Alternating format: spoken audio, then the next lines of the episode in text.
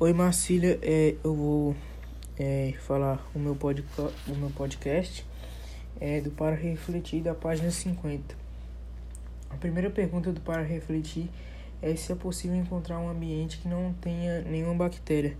Eu acredito que seja impossível, pois as bactérias circulam no ar e estão em todas as superfícies que é, a gente encontra no dia a dia. E, e já a segunda é, a segunda pergunta é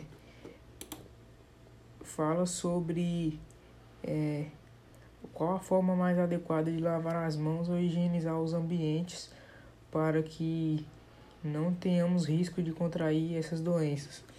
É, eu acredito que a primeira importância seja o uso do sabão por causa que ele remove os organismos dessas superfícies da nossa mão.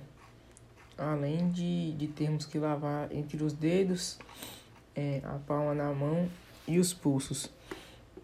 É, a outra pergunta é sobre os, os sabonetes que, que prometem matar 99% das bactérias e pergunta se realmente eles matam 99% das bactérias. É, de acordo com alguns testes, é, eles colocaram quatro é, bactérias e nenhuma, e nenhuma delas é, é, nenhuma delas é, foi, foi, foi eliminada.